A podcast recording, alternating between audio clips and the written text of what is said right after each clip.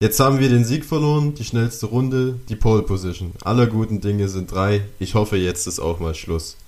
Das waren die wütenden Worte von Helmut Marko im Anschluss an das Rennen in Portimao, über das es heute gehen soll. Und wieder mit dabei sind natürlich der gute Christian und der gute Yannick. Hallo Jungs. Einen wunderschönen guten Morgen. Guten Morgen in die Runde. Ja, war diesmal ein etwas ruhigeres Rennen als in Imola zwei Wochen davor, aber dennoch äh, gab es viele spannende Aspekte. Ähm, ich würde sagen, wir fangen erstmal vorne an, ne, weil das äh, wahrscheinlich das ist, was worüber wir alle reden wollen, und zwar über den Dreikampf, den wir vor allem am Anfang hatten mit Hamilton, Verstappen und Bottas. Jungs, wie ist eure Einschätzung? Mhm, also es war im Grunde abzusehen, als die drei da vorne im Qualifying auf die ersten drei Positionen oder die ersten drei Plätze gefahren sind, dass die dann auch im Rennen äh, unter sich bleiben werden. Und so kam es ja dann auch. Ähm, gut, dass Bottas nicht ewig die zwei hinter sich halten konnte, war klar. Im Endeffekt hat halt eben Hamilton davon profitiert, dass er, ähm, nachdem er den Start gegen Verstappen verloren hat, sich dann den Platz irgendwann wieder zurückholen konnte und dann auch deutlich früher an Bottas vorbeigekommen ist als Verstappen, denn ähm, das war dann auch eigentlich schon ausschlaggebend dafür, dass Hamilton recht entspannt zum Sieg fahren konnte. Ja, kleine Korrektur. Verstappen ist am Start nicht direkt vorbeigekommen, erst am Restart. Ähm, Restart war es, ja, ja, genau. Äh, ähm, ja, ich würde mich, ich mich Chris einfach mal anschließen. Ähm, man hat es früh an dem Wochenende schon gemerkt. Ähm, ja, die drei haben ja auch jeweils ein Training gewonnen. Also Bottas hat, glaube ich, das erste gewonnen, Hamilton das zweite, Max das dritte. Und äh, ja, dass das im im Endeffekt in der Startaufstellung dann genau die Top 3 sind, war für mich nicht ganz so überraschend. Ja, im Qualifying gab es ja auch eine, eine Kontroverse. Ich meine, es hätte ja auch ganz anders aussehen können, die Startaufstellung. Verstappen wurde ja dann im Q3, die Runde, die ihn eigentlich auf Pole gebracht hätte, aberkannt wegen den Track Limits in Turn 4.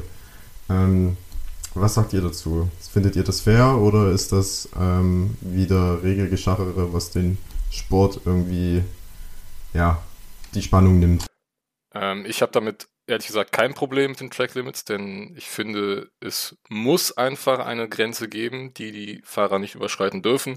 Gerade Portimao ist eben so eine Strecke, jetzt Kurve 1 und Kurve 4, die einfach extrem dazu verleitet, über die Track Limits hinauszuschießen, weil die, ähm, ja, die Auslaufzonen eben komplett asphaltiert sind.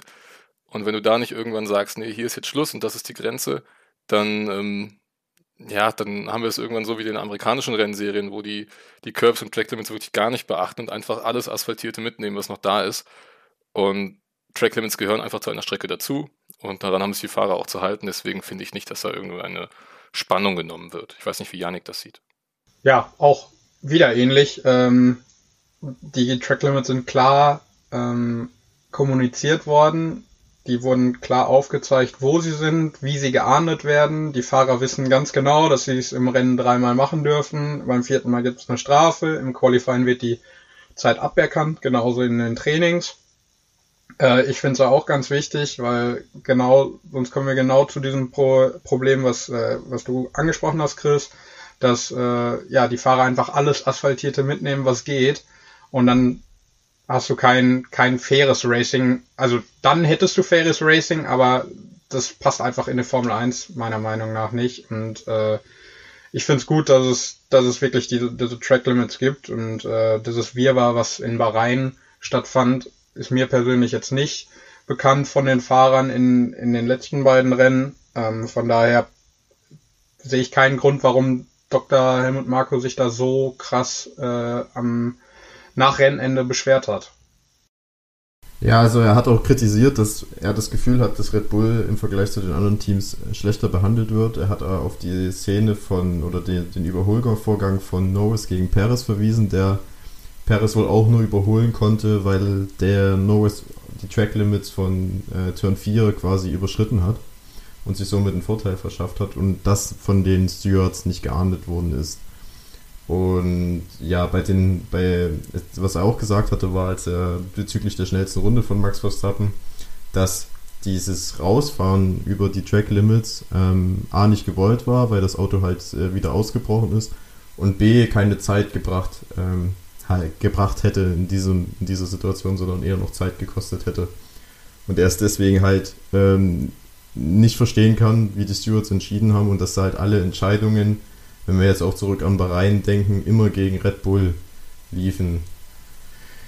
Wie, wie seht ja, ihr das? Aber, also, wenn ich mir die Runde von Verstappen angucke, ähm, er ist eben die schnellste Runde gefahren und war in dieser Runde außerhalb der Track Limits. Dann ist letztendlich egal, ob du in dieser Kurve noch ein paar Tausendstel hättest mehr rausholen können, wenn du sie bekommen hättest. Du warst halt neben der Strecke und dann sind die Regeln eindeutig. Ich weiß jetzt da wirklich nicht, was der Dr. Helmut Marko da jetzt noch äh, großartig haben will. Ja, Bahrain war sehr unglücklich für Red Bull und ähm, ja, dass Verstappen dann auch noch die Runde abgezogen wird.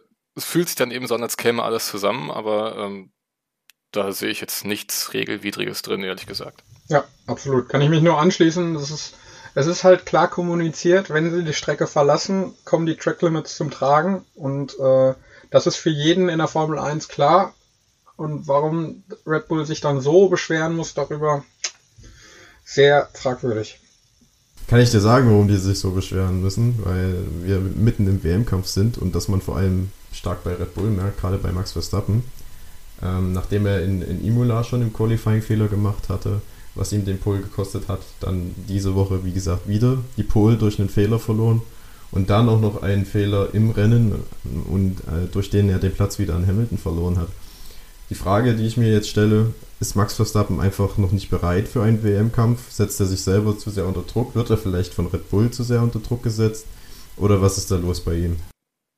Ich würde sagen, dass wir jetzt gerade in eine ganz entscheidende Phase gehen und sich wahrscheinlich schon in den nächsten fünf, sechs Rennen herausstellt, ob er bereit ist für diesen WM-Kampf. Ähm, ich hätte es ihm jetzt eigentlich schon zugetraut Anfang der Saison. Ähm, wie gesagt, ich würde jetzt noch so ein paar Rennen abwarten und ähm, dann kann man, glaube ich, im Sommer schon absehen, ob das was wird oder nicht. Weil, ähm, klar, man kann nicht einfach so einen siebenfachen Weltmeister mal eben herausfordern. Äh, da gehört schon ein bisschen mehr dazu, aber das fahrerische Talent hat er ja. Und der Red Bull ist auch nicht großartig schlechter als der Mercedes, wenn überhaupt. Ähm, aber ja, er darf sich eben solche Fehler nicht, nicht erlauben, wie jetzt zum Beispiel in Imola oder jetzt in Portimao, weil eben ähm, auch jetzt diese Woche in, in Catalunya, wenn es dann am Wochenende weitergeht, ähm, das sind Strecken, wo das Qualifying schon sehr, sehr viel entscheiden kann. Und wenn du dann eben auf einer Strecke, wo man eher wenig überholen kann oder wenig Überholmöglichkeiten bekommt, ähm, dann schon die ersten Runden nur hinter Mercedes herfahren musst, dir vielleicht noch früher die Reifen äh, kaputt fährst durch die Dirty Air, dann, ähm, ja, dann sind es Fehler, die man hätte vermeiden können und die dann im Endeffekt auch äh, so eine Meisterschaft schon entscheiden können. Und da muss er jetzt eben äh, ganz schnell gucken, dass er ähm, möglichst wieder zu seiner absoluten Topform findet. Ja, sehe ich ähnlich. Ähm, ich denke auch, dass Verstappen auf jeden Fall den WM-Kampf angenommen hat. Inwieweit er ihn steuern kann, ist er, glaube ich, immer noch sehr abhängig von den Leistungen der beiden Mercedes. Also ich sage bewusst beide Mercedes, weil Bottas immer noch so ein Störfaktor sein kann, auch in diesem Rennen für die Red Bull, die Hamilton dann letztendlich dann doch den Sieg verschaffen können. Ähm, auch wenn Bottas diese Wingman-Person nicht gerne sein möchte, was ja auch selbst, also was ja auch verständlich ist. Ähm, aber zurück zu Max, also ich glaube, der, das Auto hat er dafür. Ähm, die nächsten Wochen werden ganz, ganz entscheidend sein. Gerade äh, was Chris sagte, die Qualifyings werden sehr entscheidend sein, weil mit Barcelona jetzt am Wochenende und ähm, Monaco danach sind die Qualifyings einfach enorm wichtig, um einen guten Startplatz zu bekommen und dementsprechend im Rennen nicht so viel aufholen zu müssen, ähm, um eine gute Platzierung zu erreichen. Ähm, mein, meine These ist, dass es, dass Red Bull nah dran ist, aber es im Endeffekt immer noch nicht reicht, um, um wirklich ebenbürtig mit Mercedes zu sein. Ja, das, das würde ich dir ein bisschen widersprechen. Ich denke, die, die Fahrzeuge, die sind relativ gleich, würde ich sagen. Ähm, die beiden Fahrzeuge haben halt unterschiedliche Stärken. Also gerade im Portimao fand ich, war das sehr, sehr sichtbar. ähm, dass der Mercedes, ich meine, wie oft hat äh, versucht, Verstappen an Bottas vorbeizukommen oder versucht an Hamilton vorbeizukommen, aber er war auf der Geraden einfach nicht schnell genug, trotz DRS und trotz wahrscheinlich äh, maximaler Power, kam er einfach nicht mal irgendwie in die Nähe davon, einen Angriff starten zu können. Also sieht man, dass der Mercedes-Motor dann halt wahrscheinlich dann doch nochmal stärker ist als der Honda-Motor. Andererseits wiederum hat äh, haben die Mercedes dann halt gerade in Sektor 2, dem kurvigen Sektor in, in Portimao, die Zeit dann auf den Red Bull verloren. Also wenn man sich die Pace anschaut auf den Mediums und ähm, dann später auf den harten, harten Reifen, dann waren sie ja dann mehr oder weniger gleich schnell, halt auf die Rundenzeit gesehen, aber halt unterschiedlich schnell in den einzelnen Sektoren. Ähm, wenn wir jetzt auf, auf Katalonien achten, wenn ich da kurz reingrätschen darf, ähm, Du hast ja gerade schon gesagt, also im, im kurvenreichen Teil hat äh, der Mercedes seine Zeit verloren. Ähm, bei Verstappen war es eben so, dass er vor allem beim Rausbeschleunigen überhaupt nicht mithalten konnte und sich die Mercedes praktisch nicht zurechtlegen konnte für ein Über Überholmanöver. Und in Barcelona ist es ja so, dass die ersten zwei Sektoren wahrscheinlich ähm, die Red Bull-Sektoren sein werden. Und äh, im letzten Sektor könnte es sein, dass die Mercedes sich dann wieder entfernen können. Und wenn sie dann vor Verstappen sind, dann wird wahrscheinlich auch die DRS ähm, Zone auf Start und Ziel vermutlich wieder nicht reichen für Verstappen, um dann vorbeizugehen. Deswegen ist es ja wieder umso wichtiger, dass er das Qualifying für sich entscheiden kann. Ja, auch da würde ich widersprechen. also Catalunya ist für mich der erste Sektor, halt der Motorensektor, einfach weil du da die lange Gerade hast und dann halt auch diese Bergaufpassage, die eigentlich Vollgas gefahren wird. Ich denke, da wird der Mercedes mit seiner Power im Vorteil sein. Sektor 2 ist dann äh, so ein Mischmasch aus, ähm, aus Motorleistung. Ne? Wir haben da auch wieder eine Gerade und wieder eine Bergaufpassage, aber auch einige Kurven. Ich denke, da werden Mercedes und Red Bull wahrscheinlich von der Rundenzeit sehr ähnlich sein. Und der Red Bull, der wird dann ähm, im dritten Sektor, der ja wirklich nur aus Kurven steht, besteht und dann halt auch wirklich aus sehr langsamen Kurven, ähm, da wird der Red Bull seine Stärken haben und die Zeit gewinnen. Ähm, aber ich will jetzt auch noch gar nicht so weit äh, vorgreifen, das machen wir dann am, am Ende der, der Folge. Ähm, reden wir über Hamilton. Wie, wie beurteilt ihr sein Wochenende? Janik, bitte. Ja, wie beurteile ich Hamilton? Hm, durchwachsen, teilweise. Also man hat, klar, Hamilton hat seine Klasse, will ich ihm gar nicht absprechen. Zwischendurch hat, hat, dann, hat er dann immer wieder seinen, seinen weiß ich nicht, so einen, so einen kleinen Haken drin, dass es, dass es nicht ganz rund läuft und äh, dieses ständige Beschweren über Reifen, ähm, wie schlecht die denn sind, aber kann dann trotzdem noch 20 äh, schnellste Runden fahren. Ähm, ja, im, im Rennen hat das dann wieder gezeigt, dass er, dass er die absolute Nummer eins ist. Ähm, aber Valtteri Bottas sollte man, finde ich, nicht rauslassen aus, aus diesem Thema, denn ähm, der hat dann doch, wie ich es eben schon mal gesagt habe, wirklich den Wingman gespielt, um, um Verstappen nicht an sich rankommen zu lassen. Äh, und Hamilton hat ja dann am Ende sogar noch so einen Vorsprung rausfahren können, dass äh, Verstappen sogar nochmal gestoppt hat, um den Versuch einer schnellsten Runde äh, zu fahren. Ähm, ja. Ja, ja, bitte. Äh, absolut, also für mich wieder verdient an diesem Wochenende oben gestanden. Ähm, aber. Wieder? Ich fand, mit, das war das erste Mal, dass er verdient oben gestanden hat. In dieser mit, Sch mit Schützenhilfe von Bottas. Ja. Ich würde auch die Leistung von Bottas ähm, auf gar keinen Fall zu kurz ähm, kommen lassen weil ähm, ich auch gerne gesehen hätte, wie es ausgegangen wäre, wenn Bottas eben nicht dabei gewesen wäre. Also ob Hamilton auch in einem Zweikampf mit Verstappen da so einen Vorsprung hätte ja, rausfahren können. Ja. Das zweifle ich nämlich ganz stark. Ähm, Bottas auch ausnahmsweise mal gut weggekommen beim Start. Sonst ist es ihm ja oft passiert, dass er eigentlich ein gutes Qualifying oder ein sehr gutes Qualifying dann durch einen schlechten Start sofort weggeschmissen hat und im Endeffekt dann wieder nur hinterhergefahren ist. Ist ihm diesmal gut gelungen. Ähm, aber man sieht halt schon immer noch den Unterschied. Ne? Also der kann auf Dauer einfach nicht die Pace von dem Hamilton oder von dem Verstappen mitgehen. Ähm, gut, dazu kommt dann noch dieser kleine Fehler nach seinem Boxenstopp, als Verstappen dann äh, durchgerutscht ist. Ähm, gut, da spielen dann auch noch kalte Reifen mit dazu, aber ansonsten, ja, auf jeden Fall ganz klarer Wegbereiter für Hamiltons Sieg.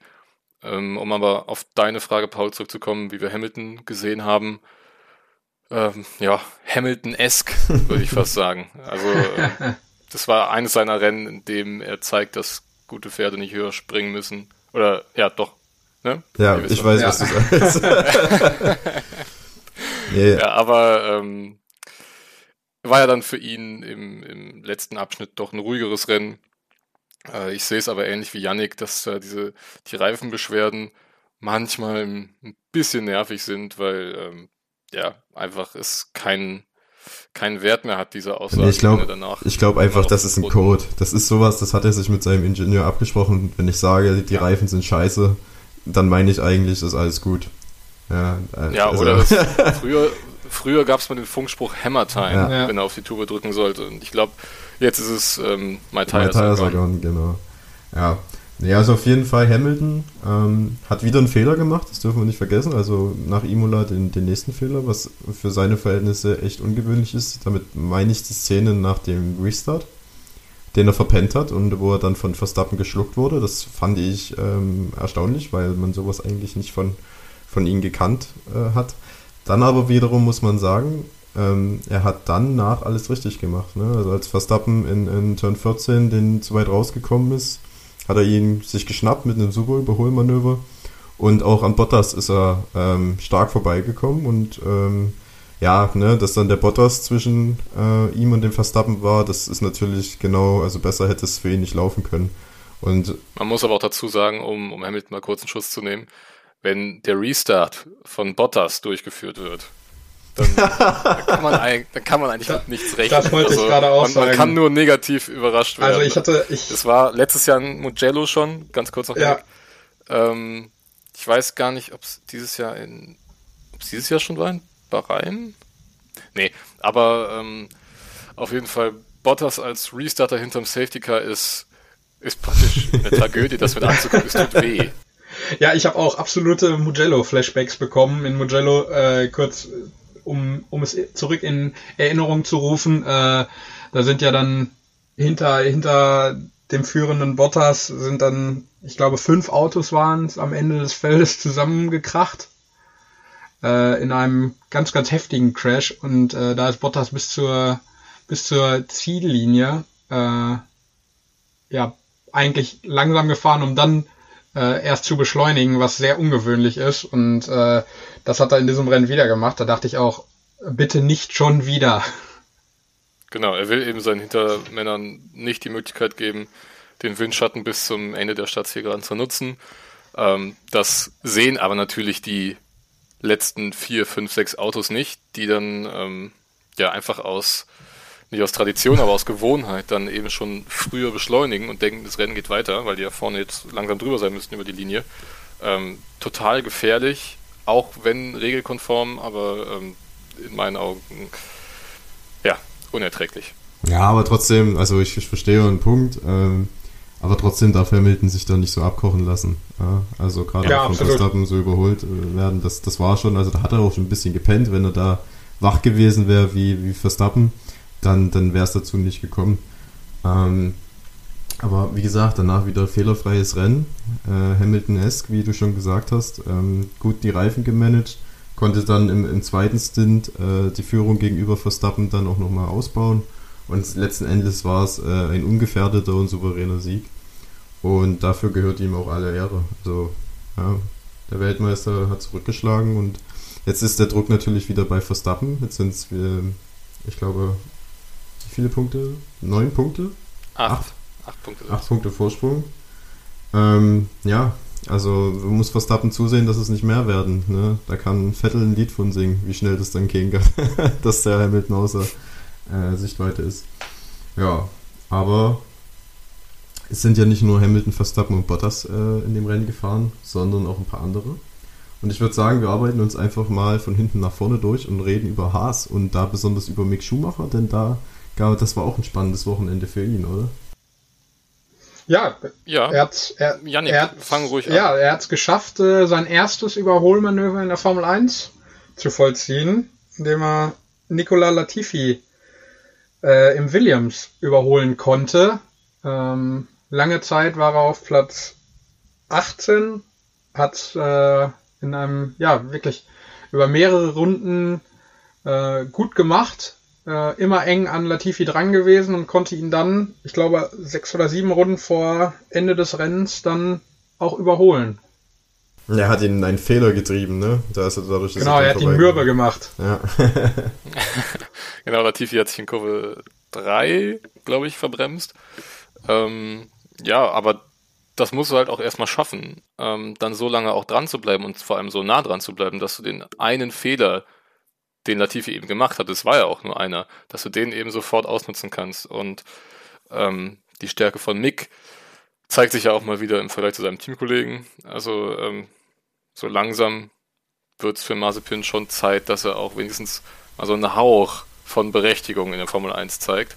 Ist bislang wirklich noch gar nichts von zu sehen. Mm, ja, das Auto ist schwer zu fahren, aber das sagen wir ja jetzt Woche für Woche. Der Mick zeigt halt, wie es geht. Und ähm, ich weiß nicht, wie viel Kredit Mazepin noch, noch irgendwo hat, aber ähm, auch da oder auch dieser Kredit wird immer weniger, denke ich. Mhm. Ähm, wenn wir aber noch bei Haas gerade waren, ich weiß nicht, ob Paul du vielleicht noch was dazu sagen wolltest, könnten wir auch schon zu Williams gehen. Nee, ich, ich würde gerne noch ein bisschen bei Haas bleiben. Ähm, gerne. Zum Thema Mazepin. Also der hat ja im Rennen, hat er, äh, glaube ich, eine Minute ungefähr vom Mick aufgedrückt bekommen. Also das, eine Minute, ja, also das, das ist brutal, ne? Plus fünf Sekunden Zeitstrafe. genau, das, darüber wollte ich nämlich noch gerade reden. Das war eine so dämliche Strafe. Also wie kann man denn dem, ne, das war beim Überrundungsvorgang von Paris. Und dann zieht der, der, der Mazepin wirklich einfach auf die Ideallinie, als der Paris gerade versucht, an ihm vorbeizugehen. Und wenn Paris nicht aufgepasst hätte, hätte es da auch wieder gekracht. Also das war gefährlich und dumm. Und, und wir haben es ja wieder Woche für Woche, dass sich jetzt mittlerweile immer mehr Fahrer auch über die Fahrkünste von Mazepin beschweren. Ja. Und nee, also, ähm, alleine da verliert er ja schon an Kredit, wenn nicht sogar schon im Team der komplette Kredit verspielt ist. Ja, da hast du recht. Ne? Also irgendwann wird es halt dann auch für Günther Steiner irgendwie schwierig, das in den Medien noch zu rechtfertigen. Ne? Ich meine, er stellt sich jetzt ja. noch schützend vor ihn, einfach weil der Vater wahrscheinlich, keine Ahnung, wie viel Geld da reinpumpt. Ähm, aber irgendwann wird es halt schwierig. Aber Interessant fand ich ja auch, dass, ich weiß nicht, ob ihr das im Training mitbekommen habt, ähm, da sind die beiden Haas-Piloten dicht hintereinander gefahren und sollten ähm, jeweils äh, eine Push-Runde fahren. Und dann hat der Mick auf der Stadtzielgeraden den Mazepin überholt und ähm, ist dann eben noch eine zweite Push-Runde gefahren. Und der Mazepin ist dann sofort ans Teamradio ähm, gefragt, was das denn für eine Piep da ist, ne? Was der, was der Mieter gerade macht. Um das mal ganz professionell zu zensieren. Ähm, äh, ja, sein, sein Renningenieur hat sofort gesagt, ja, nee, ist okay, der ist auf einer zweiten Push-Runde. Ähm, Mazepin wieder am, am Rumkrakehlen. Aber vergisst dabei, dass er zwei Wochen vorher im Qualifying dasselbe mit Giovinazzi gemacht hat. Also, ich weiß nicht, welchen Eindruck Mazepin von sich selbst hat, ob er sich selbst schon als Gott der Formel 1 sieht, aber ähm, null Reflexion, was seine eigene Fahrweise angeht, ähm, null Verständnis für, für irgendwas. Und dann hat er ja noch diese Woche gesagt, dass er das Gefühl hat, dass Mick vom Team ja, klar bevorzugt, weil er ja Ferrari Junior ja. ist und so weiter und so fort. Also der muss sich äh, gerade um eine Sache kümmern, um nur eine Sache und das ist äh, ordentlich zu fahren und nichts, aber auch gar nichts, was drumherum passiert. Ja, absolut. Und diese Aktion, die du gerade angesprochen hast, diese Double Push Runde von äh, Mick und wo sich, wo sich dann der Mazepin äh, am Funk beschwert hat, das zeigt ja auch irgendwo die Hierarchie in, in, im Team selber. Ähm, bei Mick haben sie, hat das Team das Vertrauen, ihn genau sowas äh, machen zu lassen und ihn auch so ein bisschen an der langen Leine zu lassen, wo ähm, Nikita Mazepin jede, jedes einzelne, jede einzelne Aktion vom Teamkollegen am Funk gesagt bekommen muss, um überhaupt zu verstehen, was, was abgeht. Ja, bei Mazepin denke ich mir halt immer, es gibt Leute, die haben ein gesundes Selbstbewusstsein und es gibt Leute, die haben ein ungesundes Selbstbewusstsein. Und Mazepin fällt halt eindeutig oder fällt eindeutig in die letzte Kategorie. Und ich frage mich manchmal auch bei ihm, ob er denkt, dass das Team ihm quasi gehört, weil der Vater da so viel Geld reinsteckt. Weil wenn er sich über Mick beschwert oder dann am Kommando, also am Funk seinen Renningenieur beschimpft und fragt, was das für eine Scheiße hier ist, was das alles soll, dann, dann klingt das irgendwie so wie so ein wütender Chef, der, der das Gefühl hat, dass seine Mitarbeiter nicht das machen, was er will. Ähm, Damit war mein zensierter Piepton von eben jetzt auch wieder. Ja, sorry dafür. ich hab's gerade auch gemacht. Ich bin jemand, der die Dinge anspricht. ja, das ist gut. Ähm, ja, Nikita denkt vielleicht, dass es hier der, der My Team-Modus genau. aus dem Formel 1-Spiel ist. Aber ähm, ja, bevor wir aber weiter nach oben gehen, ähm, können wir beim einzigen oder bei, bei dem Schlusslicht des Rennens bleiben, dem einzigen Ausfall nämlich, und das war Kimi Räikkönen direkt ähm, nach äh, einer Runde ist er seinem Teamkollegen Giovinazzi hinten drauf gefahren, Frontflügel verloren, ähm, Auto war unfahrbar. Ich glaube, das ist ganz schnell abgeschlossen, war er selber schon. Ja, war aber auch ein ja. bisschen peinlich, muss man sagen, ne, dass im Kimi sowas passiert ist. Da hat er sich einfach beim Ausscheren verschätzt ähm, und ist dem, dem armen Giovinazzi da aufs Hinterrad gedonnert. Äh, zum Glück für ihn und für Alfa Romeo hat der keinen Platten davon getragen, sonst wäre es wahrscheinlich für mhm. beide gleich das Aus gewesen. Aber ja, ähm, sollte nicht passieren, gerade nicht so einem erfahrenen Mann wie Kimi. Hat das im Nachhinein dann auch eingesehen, dass das äh, komplett seine Schuld war. Ähm, und ja, ne, weitermachen, Mund abwischen, weitermachen. Aber was man noch sagen kann, dass der Giovinazzi noch ein sehr, sehr solides Rennen gefahren ja. ist nach dem Crash. Also beide Aston Martin hinter sich gelassen, ein Alpha Tauri, beide Williams, beide Haas auf Platz 12 ins Ziel gekommen. Ähm, absolut solider Job von Giovinazzi. Ja, generell muss ich sagen, finde ich, Giovinazzi hat sich in letzter Zeit ganz schön entwickelt. Also man merkt immer mehr, wie Raikön überhaupt Probleme hatten, mit ihm mitzuhalten. Ne? Im Qualifying ist äh, ja. Giovinazzi schon lange ein bisschen besser und jetzt setzt das halt auch im Rennen um, was eher so die Stärke von Raikön war. Und wenn man sich mal anschaut, wo wie die Saison 2019 ne, für Giovinazzi lief, wo er wirklich von Raikön in die Tasche gesteckt worden war und wo viele auch gedacht haben, dass er 2020 das Cockpit gar nicht behält, ähm, dann muss man mhm. jetzt sagen, war es eine gute Entscheidung, ihm das Vertrauen zu geben, weil er scheint sich wirklich zu einem Leader zu entwickeln, auch für das Team. Und da äh, wir alle nicht wissen, wie lange Kimi überhaupt noch weitermacht und äh, mit Callum Eilert dann der nächste junge Wilde an der Tür steht bei, bei Alfa Romeo, dann ist das äh, für das Team natürlich ein Glücksgriff, dann jetzt so einen potenten Fahrer, nenne ich es mal, wie Giovinazzi im Team zu haben. Er hat auch wieder beide Aston Martin hinter sich ja. gelassen. Ähm, ist Zwölfter geworden, Giovinazzi. Ähm, ja, war halt kaum im Bild ähm, bei der TV-Übertragung. Ähm, aber wie gesagt, ja, beide Aston Martins hinter sich gelassen, Zunoda hinter sich gelassen. Am Ende mit Platz 12, ähm, glaube ich, alles richtig gemacht. Ja, mehr ging halt nicht. Ne? Also er hat wirklich das Maximale rausgeholt ja. äh, für in dem Rennen und ähm, deswegen well done. Ähm, und ich bin mir sicher, dass Alfa Romeo dieses Jahr noch äh, gut Punkte sammeln wird. Ja, und irgendwie macht das, also die, diese, diese solide Fahrweise, die Giovinazzi mit dieses Jahr hat, die macht irgendwie Lust auf mehr. Gerade weil Kimi auch nicht schlecht ist. Ich meine, in diesem Rennen, das muss man jetzt mal rausnehmen, aber sonst ist Kimi ja auch solide gefahren. Und ähm, ja, Alfa Romeo hat sich einfach entwickelt im Gegensatz zu letztem Jahr. Ja, auf jeden Fall. Also, ne, also gerade auch Giovinazzi ist da ein großer Faktor, aber die haben auch das Auto über den, äh, den Winter im Rahmen der Möglichkeiten haben sie einen sehr guten Job gemacht, das muss man so sagen. Und ähm, ich, ich freue mich für das Team, weil für mich ist das eine absolut sympathische Truppe. Und ich denke, es kann nur gut sein für die Formel 1, äh, wenn dieses Team halt im Mittelfeld kämpfen kann. Ne? Was letztes Jahr leider nicht der Fall war, aber dieses Jahr sind sie wieder auf einem guten Weg. Und ein Team, das auch auf einem guten Weg ist, ist Williams, oder? Ich meine, am Samstag P11 für George Russell. Ich glaube, damit äh, hat wahrscheinlich keiner gerechnet. Ja, man hatte das, die Hoffnung, dass äh, zumindest mal Russell dieses Wochenende oder äh, am Sonntag äh, auch wieder im Mittelfeld fahren kann, aber ich weiß nicht, was es war. Ähm, aber er wurde halt richtig durchgereicht. Am Ende 16. Ähm, wenn auch noch sehr, sehr deutlich vor Mick. Ähm, Gut, man weiß nicht, wie nah Mick noch rangekommen wäre, wenn er äh, früher an Latifi vorbeigekommen wäre. Aber irgendwas muss da ganz schief gelaufen sein äh, beim Williams in dem Rennen, weil das Russell da mehr oder weniger chancenlos von 11 auf 16 durchgereicht wird. Ähm, ja, hat mich dann doch ein bisschen negativ überrascht. Kann ich mir eigentlich nur so erklären, dass sie die Reifen nicht zum Arbeiten gebracht bekommen haben beim Williams. Ich meine, Latifi war ja auch, also normalerweise schneller, sollte er schneller sein als die Haas und wurde jetzt auch von Schumacher geknackt. Das scheint, das, da muss es irgendwie ein grundlegendes Problem in beiden Autos gegeben haben. Und das kann ja dann eigentlich nur die Reifen sein. Und ich glaube, die Williams-Leute, die waren auch selber ein bisschen ratlos, weil ähm, ich glaube, auch die haben sich ein bisschen mehr am Sonntag aus ausgerechnet, dass vielleicht ein oder zwei Punkte ähm, erfahren werden kann. Ähm, aber dass Russell dann am Ende so durchgereicht wird. Ich glaube, da waren alle irgendwie so ein bisschen machtlos und auch ein bisschen ratlos. Ja, aber ja trotzdem würde ich sagen, das Positive überwiegt, ne? Also mit P11 im Qualifying, da, ja, da, da, sieht man ja, was für eine Pace im Auto steckt, ne? Zumindest wenn es von Russell gefahren wird. Und es werden dann auch wieder Strecken kommen, wo der Williams dann besser funktioniert als in Portimao und dann sind natürlich auch wie bei Alfa Romeo Punkte drin.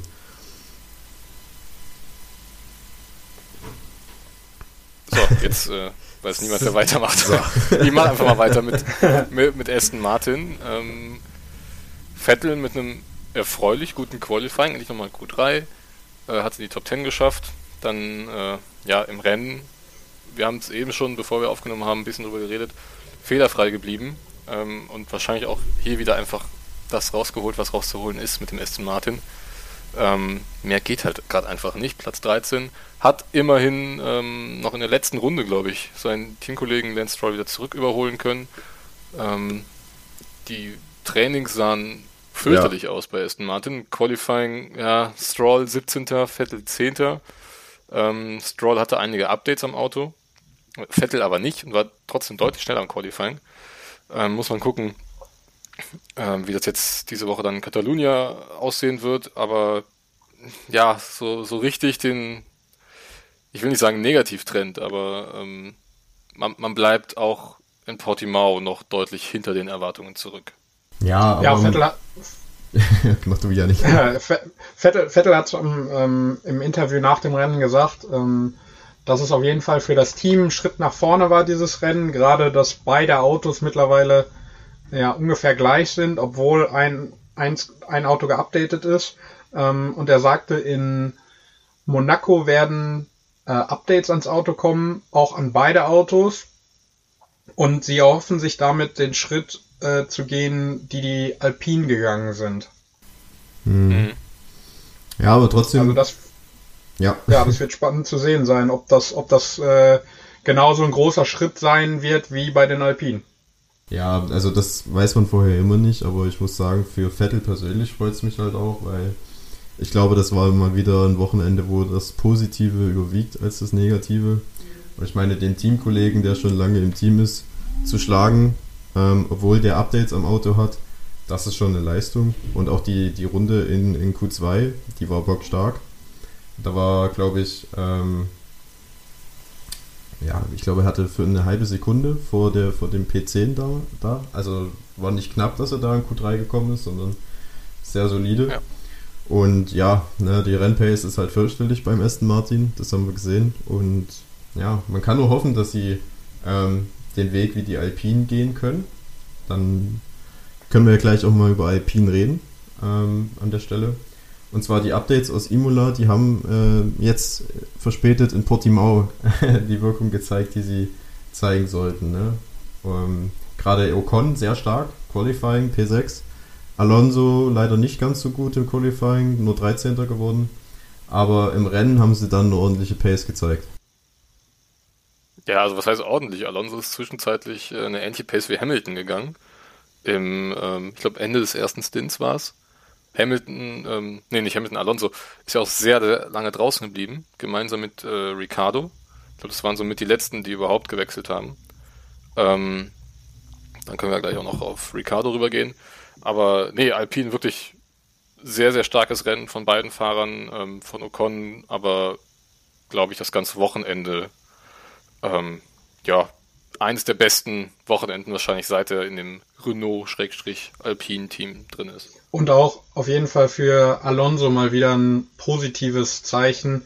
Ähm, ich glaube, das hat er auch gebraucht. Jetzt einfach mal ein richtig gutes Rennen haben, wo alles funktioniert, auch nach seinen, ähm, ja, nach seinen, nach seinen eher schwächeren Rennen in Imola und Bahrain. Ja, also generell, ne, P6 äh, für den Alpinen. Ich glaube, damit hat auch keiner gerechnet. Äh, Im Qualifying sowie im Rennen sind sie dann Siebter und Achter geworden. Ähm, aber trotzdem starke Pace. Ich meine, sie haben einen Ferrari geschlagen, einen McLaren, beide Alpha Tauri. Das sind so wahrscheinlich die Konkurrenten für Alpine diese Saison. Und da kann man voll zufrieden sein. Ich glaube, das sind sie auch. Und ja, man, man fragt sich, was äh, Alpine wohl imstande ist, wenn Alonso dann wirklich mal zu seiner alten Hochform äh, zurückgefunden hat, falls er das schafft, wo dann die Reise für sie hingeht. Ne? Also dann könnte ich mir auch vorstellen, dass sie ja über kurz oder lang vielleicht sogar mehr Ferrari und McLaren generell überholen können von der Pace. Auf jeden Fall die, die Richtung stimmt bei Alpine. Ja, ganz klar. Äh, die Richtung stimmt leider nicht. Oder wolltest du noch was nee. zum Thema Alpine sagen? Ähm, dann würde ich direkt rübergehen zum nächsten Team. Ähm, die Richtung da stimmt nämlich nicht ganz so. Das ist Alpha Tauri. Äh, die hatten in Bahrain eigentlich so einen super Eindruck äh, erweckt. Aber ja, Gasly ist konstant in den Top 10, wenn er äh, das Auto nicht, nicht verliert. Ähm, auch im Qualifying eigentlich solide, kann man sagen. Äh, nicht mehr und nicht weniger. Äh, Zunoda nach einem starken ersten Rennen in Bahrain jetzt so ein bisschen abgetaucht. Ähm, in Imola ja auch Probleme gehabt. Äh, Im Qualifying das Auto verloren, dann im Rennen sich nochmal gedreht. Jetzt eben 15. am Sonntag. Ähm, kann ich ehrlich gesagt nicht viel zu sagen, weil auch er, ähnlich wie die Aston Martin, halt kaum im Bild waren. Ähm, und man da nicht wirklich gesehen hat, woran es gelegen hat, wenn es äh, etwas Außergewöhnliches war. Ansonsten, ja, vielleicht braucht er jetzt auch noch zwei, drei Rennen, um äh, eben so richtig anzukommen in der Formel 1. Man darf nicht vergessen, er ist immer noch ein Rookie. Aber ähm, wir hatten uns, glaube ich, alle so einen Ticken mehr erhofft vor, dem, ähm, vor der Saison. Ja, ähm, ich glaube, Yuki Tsunoda, der lernt gerade einfach, der sammelt Kilometer, um zu lernen, um das Auto zu verstehen ähm, und um ja diesen Eindruck, den wir in Bahrain von ihm gewonnen haben, dann irgendwo wieder zu erlangen, ähm, auch wenn es im Moment sehr schwierig ist. Äh, ja gut, Gasly, wie du schon sagtest, wenig im Bild gewesen, beide Alpha Tauris, deswegen kann man auch wenig dazu sagen. Ich denke mal, dass er ein relativ solides Rennen gefahren hat. Ähm, ja, aber den, äh, den Trend gilt äh, positiver zu gestalten als in den letzten beiden Rennen jetzt.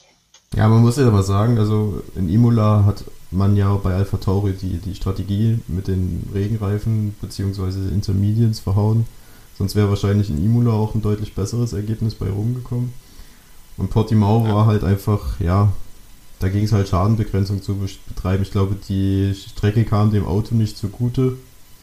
Ich denke, das wird in Spanien und Monaco dann wieder anders sein. Da sind sie wahrscheinlich ähnlich wie der Red Bull, besonders in den kurvenreichen Abschnitten besonders stark. Und da könnte ich mir auch vorstellen, dass äh, Gasly und Sonoda bessere Resultate erzielen. Auf jeden Fall müssen sie halt aufpassen, dass ähm, Alpine, äh, McLaren und Ferrari, die allesamt äh, die Autos noch updaten, dass die nicht einen zu großen Vorsprung gegenüber Alpha Tauri bekommen. Ansonsten wird es schwierig. Ja, sonst wäre eben der, ähm, der Vorsprung, oder was heißt Vorsprung, aber das, was man eben aufgeholt hat auf die oberen Mittelfeldteams, das wäre dann eben ganz schnell wieder weg und das wäre jetzt gerade im Team von Franz Toast wirklich nicht zu wünschen, weil auch die machen, wie du eben schon über Alfa Romeo gesagt hast, finde ich einen super sympathischen Eindruck und denen ist einfach nur zu gönnen, dass sie jetzt mal wieder ein bisschen mehr Erfolg haben in dem Team. Ähm, deswegen abwarten, wie dann die nächsten Rennen werden, äh, wo dann auch wieder Kurvengeschwindigkeit gefragt ist und ähm, du hast schon gesagt, gerade Monaco, da habe ich für Alpha Tauri irgendwie ein gutes Gefühl. Ja, absolut. Und du sprichst es gerade noch an mit Alfa Romeo. Wenn, ähm, wenn Alpha Tauri diese Leistung nicht bringen kann, dann drückt ja mittlerweile auch Alfa Romeo schon von unten dann hoch. Und ja. da muss äh, Alpha Tauri dann aufpassen, dass sie nicht den, ja, den, den Blick nach oben verlieren, sondern, sondern nach unten aufpassen müssen, dass, Alf, dass Alfa Romeo nicht auf einmal vor denen steht. Ja, auf jeden Fall. Aber ich denke, da weiß das weiß Franz Toast und ich denke, die Mannschaft, die hat auch schon äh, Updates in der Planung und in der Pipeline. Und ja, also so wie sie über den Winter gearbeitet haben, wie sie die allgemein die letzten Jahre gearbeitet haben, ich meine, ähm, für so ein kleines Team, ne, das Juniorenteam von Red Bull, ähm, was jetzt auch nicht so die Ressourcen hat, haben sie dann halt schon immer sehr viel aus ihren Möglichkeiten gemacht. Ne? Also mit dem Sieg letztes Jahr oder mit den zwei Podestplätzen 2019. Also da haben sie für ihre Verhältnisse schon sehr gut gearbeitet und ich denke, diesen Weg werden sie weitergehen. Also das Team ist ja immer noch das gleiche hinter den beiden Fahrern und die werden schauen, dass sie ein Auto bauen oder entwickeln, das konkurrenzfähig bleibt. Da bin ich eigentlich optimistisch. Ähm, optimistisch bin ich auch bei Ferrari. Auch wenn das dieses Mal nicht so ein gutes Rennen war, gerade für Carlos Sainz. Aber die Pace ist auf jeden Fall da. Und die beiden Fahrer, die können es umsetzen. Oder wie seht ihr das? Ja, also im Qualifying hat Sainz ja mal wieder bewiesen, dass er das Tempo gehen kann. Einen starken fünften Platz geholt. Ähm, Leclerc Achter im Qualifying, konnte sich dann vorarbeiten auf sechs. Ähm, ja, bei Sainz, auch darüber haben wir vorhin schon mal kurz äh, gesprochen, war es dann wohl die Strategie im Endeffekt, die es ihm so ein bisschen kaputt gemacht hat.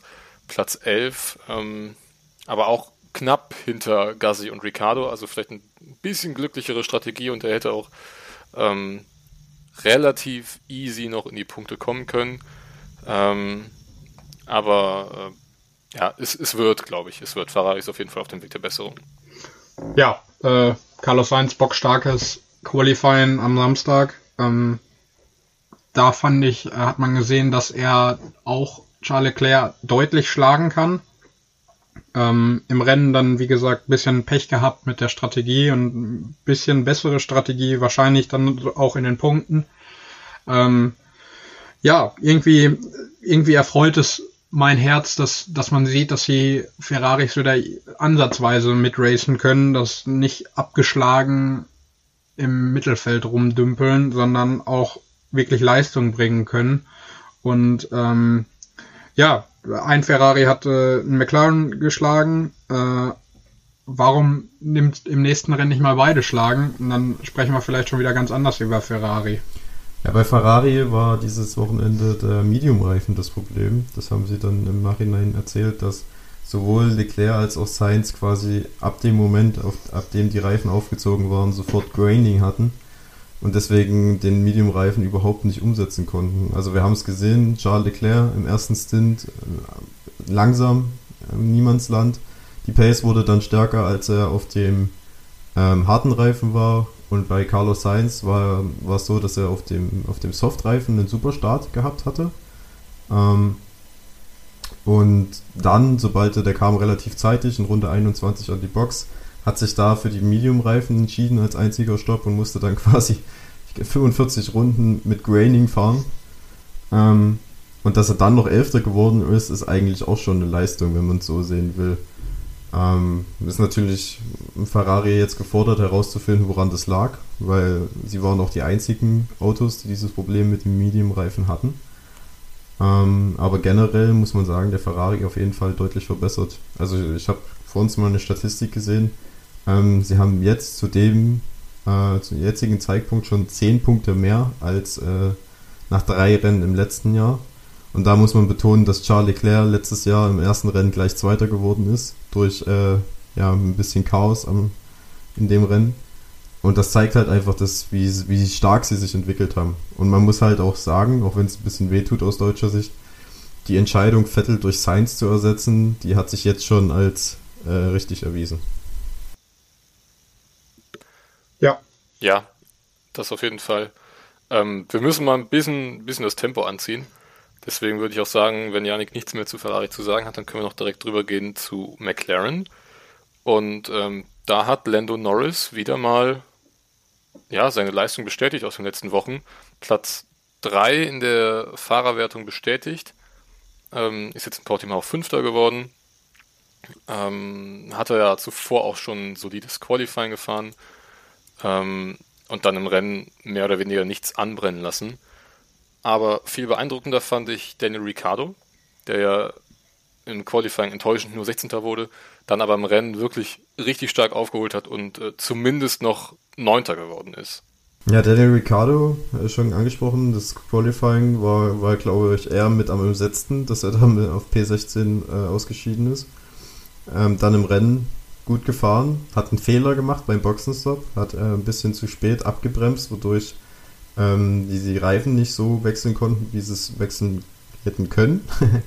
Dadurch hat er halt leider zwei Sekunden verloren, sonst wäre vielleicht sogar noch ein bisschen was weiter nach vorne gegangen. Aber ja, McLaren für mich momentan die klare Nummer 3 im Grid. Oder wie siehst du das, Janik?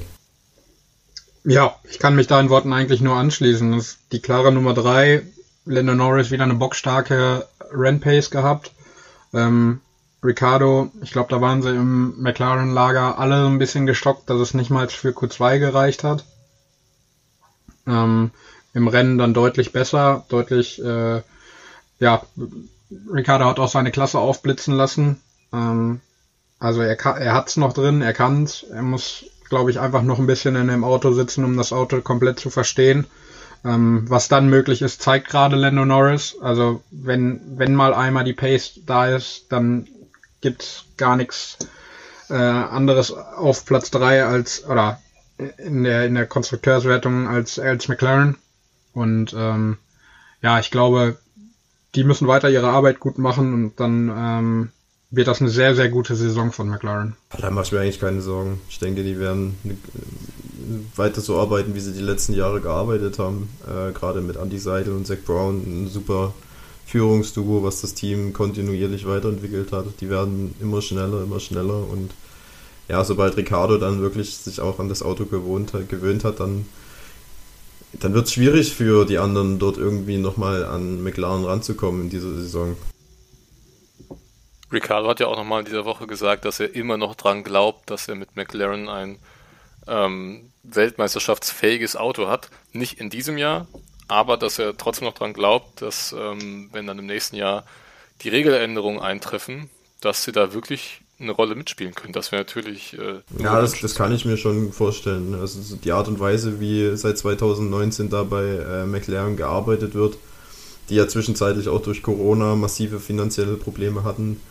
Ähm, und trotzdem haben sie diesen großen Schritt nach vorne gemacht. Das zeigt halt, wie fähig dieses Team ist.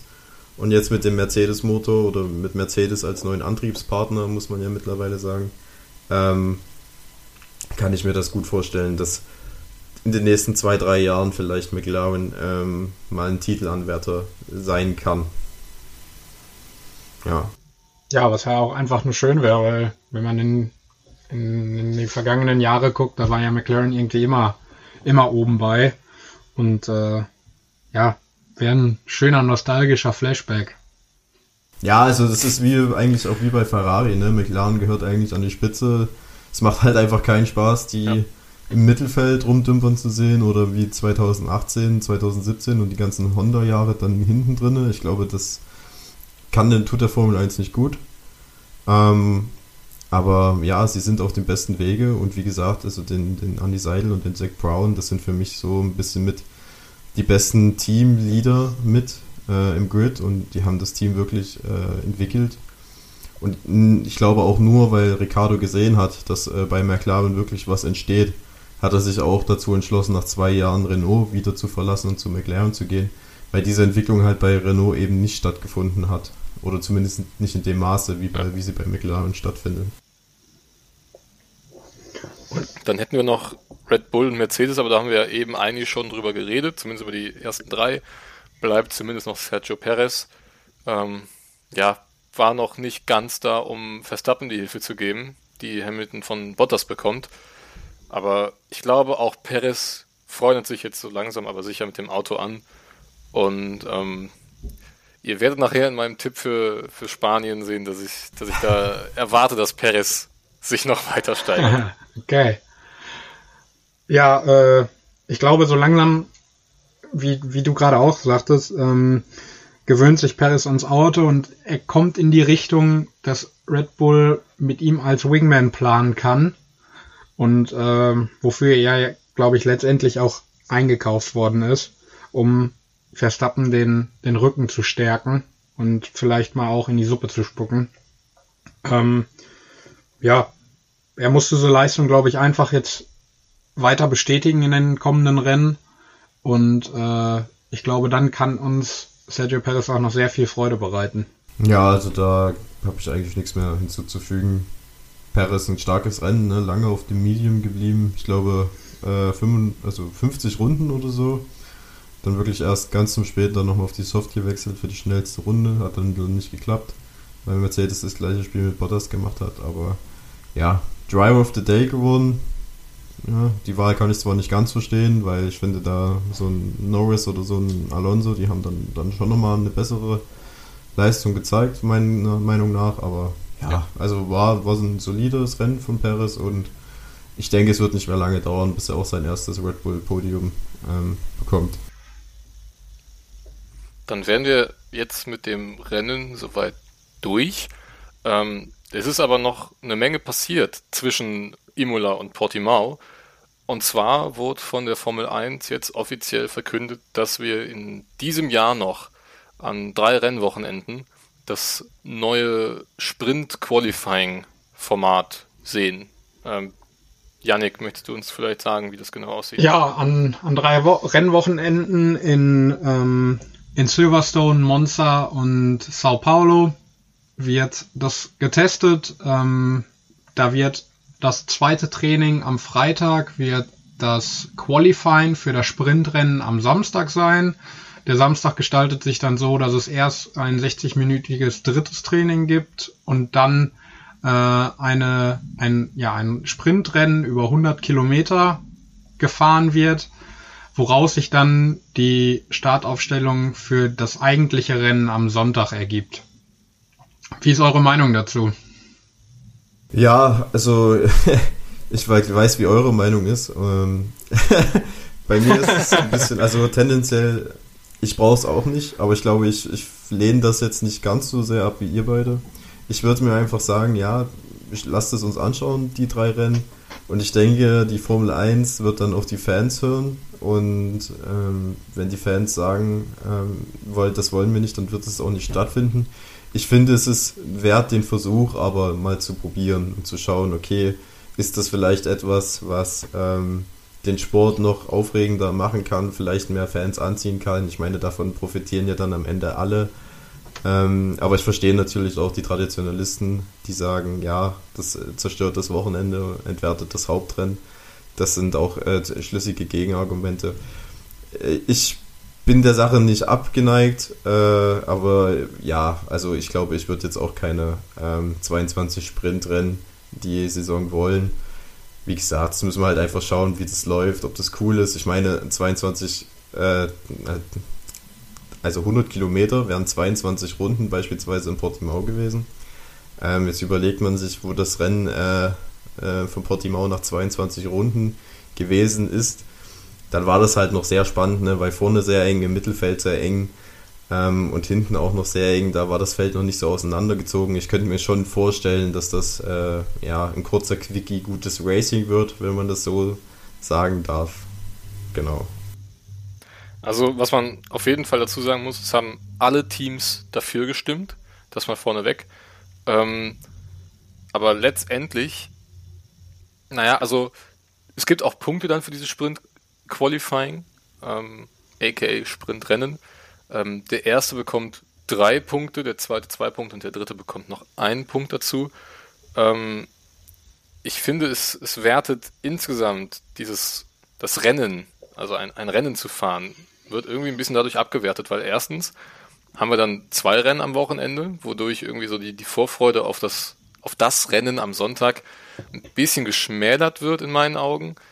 Ähm, Punkt 2, die Gefahr, da einen Unfall zu bauen und sich dann so die komplette Position äh, für den Sonntag äh, ja, zu versauen, ist in meinen Augen etwas zu groß. Und Punkt 3 finde ich das jetzige Qualifying-Prozedere eigentlich perfekt so, wie es ist. Also man, man liest gerade oft, ähm, die versuchen da etwas zu verbessern, was gar nicht verbessert werden muss. Und dem würde ich mich äh, auch eigentlich so anschließen, weil gerade Imola oder auch Bahrain, da fand ich, war meine Vorfreude auf das Qualifying fast noch größer auf das Rennen, weil ich einfach sehen wollte, wer wo zeitlich steht. Ähm, ja, wir können es uns gerne angucken. Ich befürchte aber, dass es wirklich nichts ist. Also in der Formel 2 haben wir dann wenigstens, ähm, oder Formel 3 auch, haben wir jetzt drei Rennen pro Wochenende sogar, auch mit Sprintrennen und ähm, Feature-Rennen. Aber ähm, ja, die werden auch einfach nochmal ein bisschen anders gewichtet, weil man da auch viel mehr Punkte mitnehmen kann. Ich weiß jetzt nicht, das ist jetzt quasi wie eine ähm, ja, Belohnung fürs Qualifying, aber wirklich was ändern an der, an der Startausstellung wird sich dadurch, glaube ich, nicht viel, weil ähm, Hamilton, Verstappen, Bottas, die werden auch im Sprintrennen nach 20 Runden alleine zu dritt vorne wegfahren. Ähm, also ob das da wirklich viel mehr Spannung reinbringt, naja, es, es entwertet so, es entwertet so ein bisschen das Qualifying, wenn ich da noch kurz reingrätschen darf. Ja, ähm, ja, ja, bitte, ich war, ich war sowieso fertig. Ja, alles gut. Ähm, denn du hast recht, wenn du sagst, dass, äh, dass die Vorfreude auf das, auf das Rennen ein bisschen, auf das eigentliche Rennen ein bisschen geschmälert wird und ähm, in dem Sprintrennen nach 20 Runden trotzdem die Top 3 vorne wegfährt. Und ähm, das gibt ja, ja, den anderen nimmt das ja die Möglichkeit, äh, beispielsweise einem Lando Norris oder äh, einem beispielsweise Sergio Perez mal einen, einen Überraschungscoup auf Pole zu, zu leisten. Und genau. ähm, die, diese, diese entnommene Spannung, die finde ich einfach schade. Und äh, jetzt ist es zum Glück nicht so bestätigt worden, aber stell, stellt euch mal vor, wir hätten dann noch ein Reverse Grid und wir hätten einen Schumacher und, und Marzipin von 1 starten und einen Hamilton und, und Verstappen von, von, vom Ende des, des Feldes, dann, also, na, ich das weiß nicht. Das würde ich mir gern mal angucken, ehrlich gesagt. Also, ich finde, ich finde, das größte Problem ist einfach, dass du im Qualifying, du bist ja mehr oder weniger auf eine oder sagen wir auf zwei Runden angewiesen, in denen du wirklich deine Top-Leistung bringen musst. Und in so einem Qualifying, wo du nur ein, zwei Versuche hast, ist einfach die Chance für die, ähm, ich sag mal, hinten stehenden Fahrer größer, dass einer von den Favoriten mal patzt und irgendwie mal so einen kleinen Fehler drin hat, den man ausnutzen kann. Aber in so einem 20 Runden Sprintrennen oder mal 25 oder mal 15 Runden, ähm, da werden die das halt locker wieder rausholen. Und was mich halt so, na, was heißt stört, ist das falsche Wort, aber ähm, was ich dann ganz merkwürdig finde, es wird ein Rennen gefahren und man hat quasi nichts davon. Also das ist das Endergebnis ist dann nur die Startausstellung fürs nächste Rennen.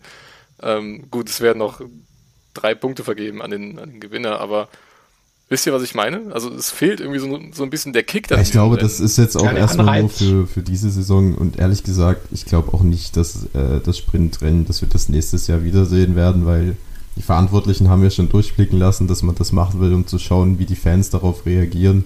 Und wenn man sich so auf Social Media umguckt, ähm, dann fällt es eigentlich durchweg negativ äh, auf dieses, dieses Sprintrennen. Deswegen glaube ich nicht, dass wir das in 2022 dann nochmal sehen werden. Aber ich finde es halt, man kann sich das jetzt die dreimal diese Saison machen. Ich finde es ein bisschen affig, dass es überhaupt Punkte gibt, weil dadurch wird halt, ähm, bevor, also ne, bevorzugst du halt die Top 3 noch weiter als ohnehin schon. Ähm, also ja. warum sie da Punkte eingeführt haben, verstehe ich absolut nicht. Aber ja, wir gucken uns das jetzt dreimal an, werden feststellen wahrscheinlich, ja, ist nicht so cool, wie wir uns das vorgestellt haben und dann, dann ist, das, ist die Geschichte gelaufen. Ich meine, 2016 war das, glaube ich, da hatten sie ja schon mal an diesem Qualifying rumgedoktert, ne, mit diesem Elimination-Modus, wo dann immer die, die lang... In Melbourne war das, ne? Ja, ich glaube, drei Rennen oder so ja. haben die das gemacht. Ja, auf jeden Fall. Erklären, ist, nee, es war Schwachsinn und es haben alle eingesehen und genauso wird es wie hier auch bei dem Sprintrennen sein. Also wir müssen das jetzt dreimal ertragen und dann ist gut.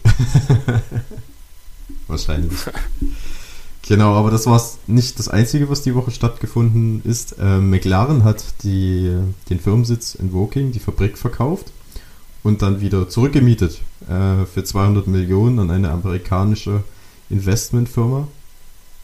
Ähm, das hat man gemacht, um neues Kapital ähm, frei zu schaffen, gerade auch wegen der Corona-Krise, die McLaren dann, dann halt doch schon getroffen hat. Ne? Man musste auch einige Mitarbeiter entlasten und so hat man das halt, hat man halt einen schnellen Weg gefunden, um an ja, frisches Geld zu kommen, um liquide zu bleiben.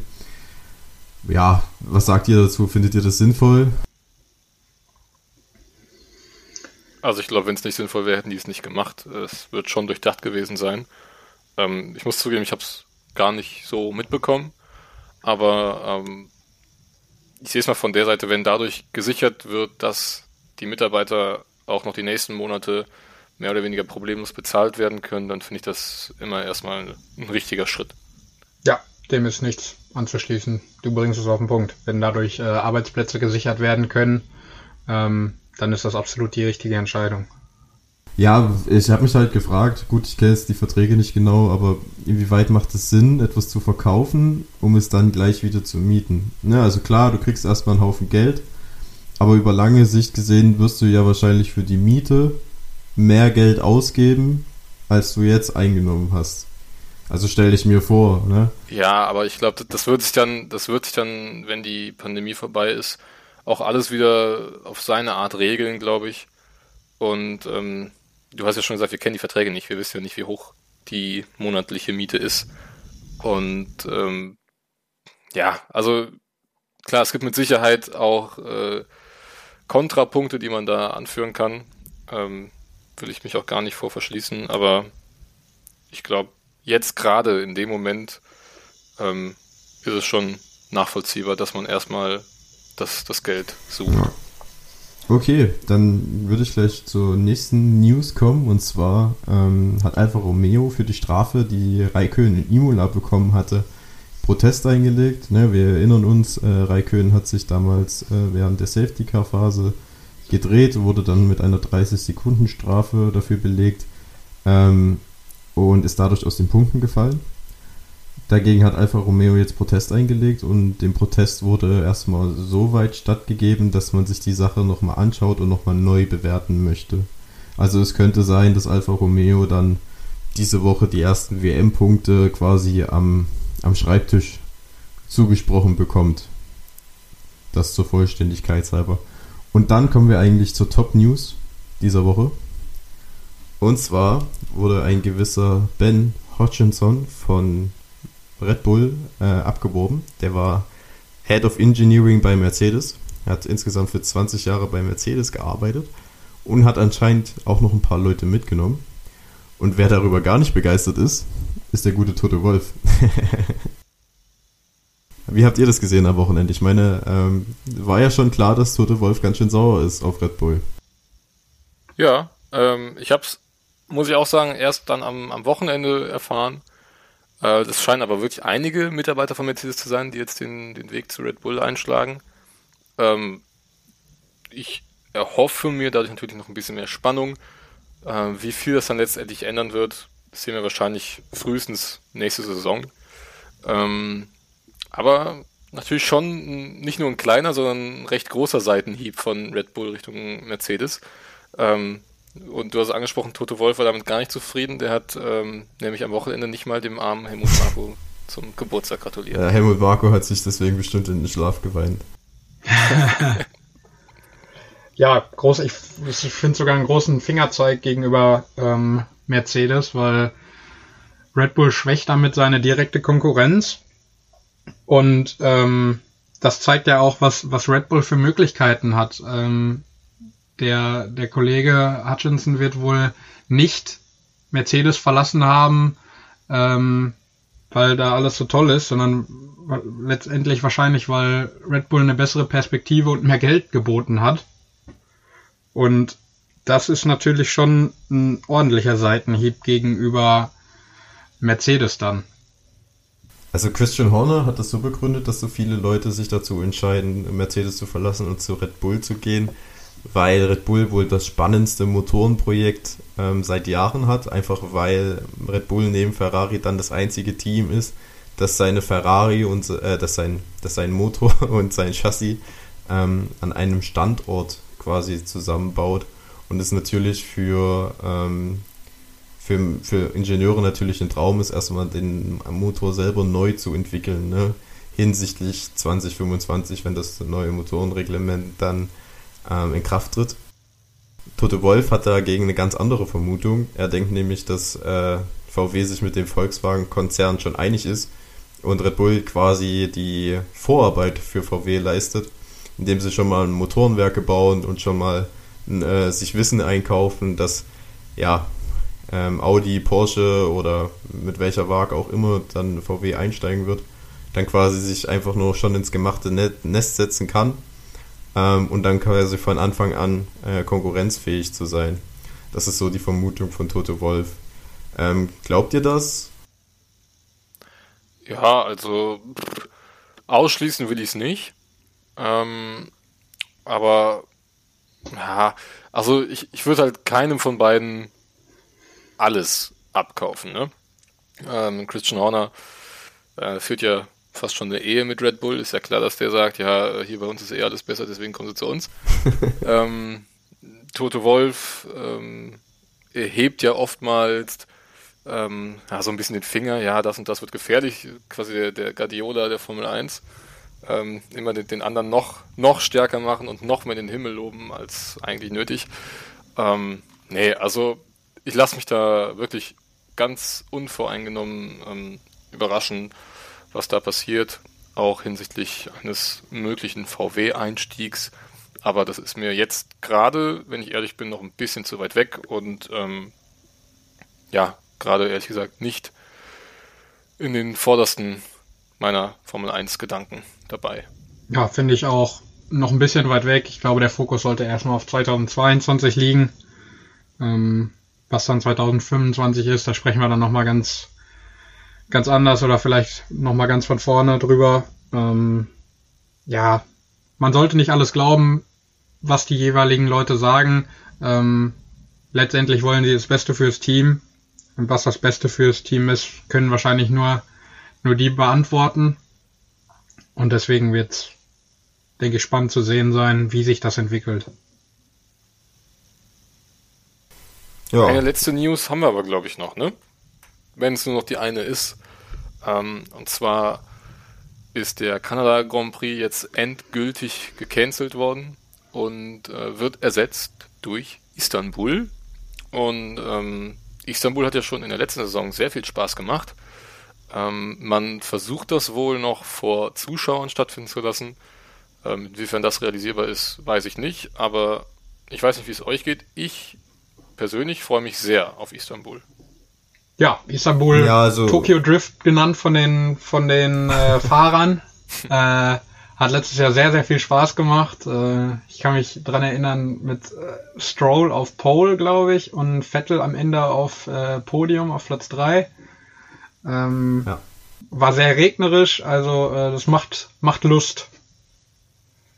Ja, ich finde die Strecke auch einfach geil. Ne? Es gibt ja hier diese dreifache Linkskurve ja. die du da auch also mit einem wahnsinnigen Tempo durchfährst und generell auch wieder großer Höhenunterschied.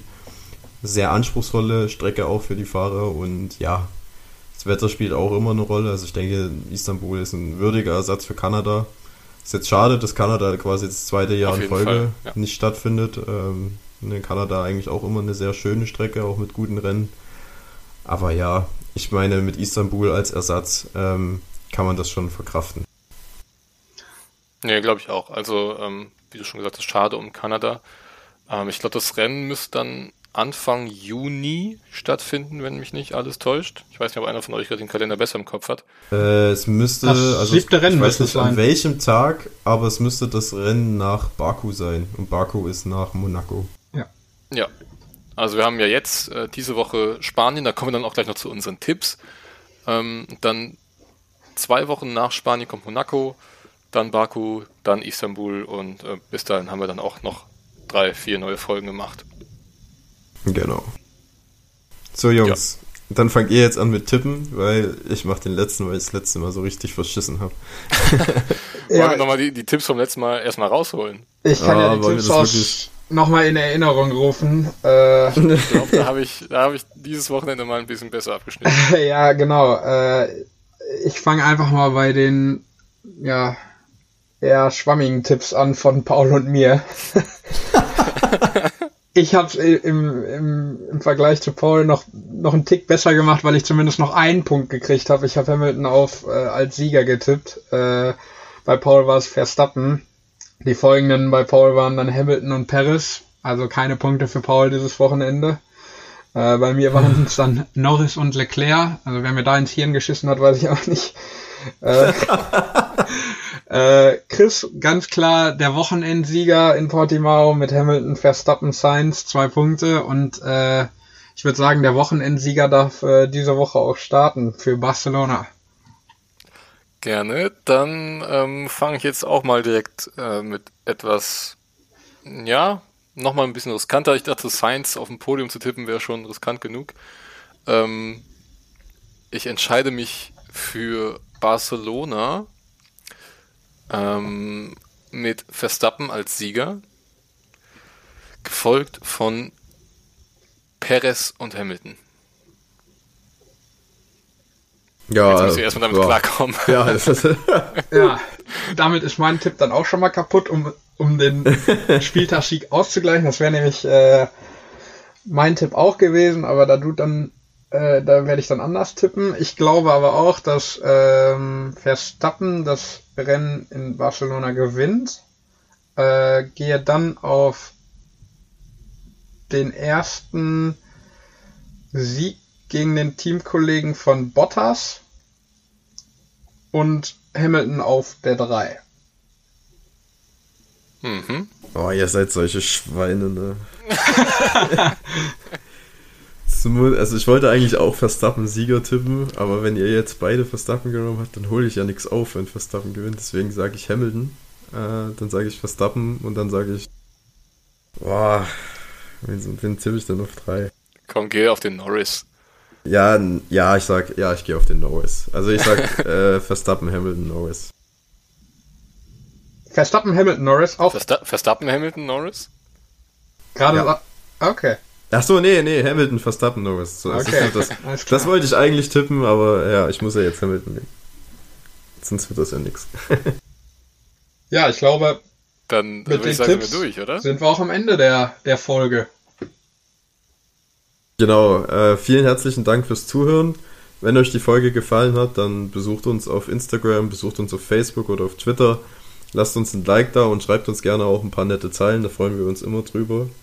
Und ansonsten hören wir uns nächste Woche wieder zur Besprechung von Spanien und äh, bleibt gesund und bis zum nächsten Mal. Ciao, ciao. Bis nächste Woche. Ciao, ciao. Macht's gut.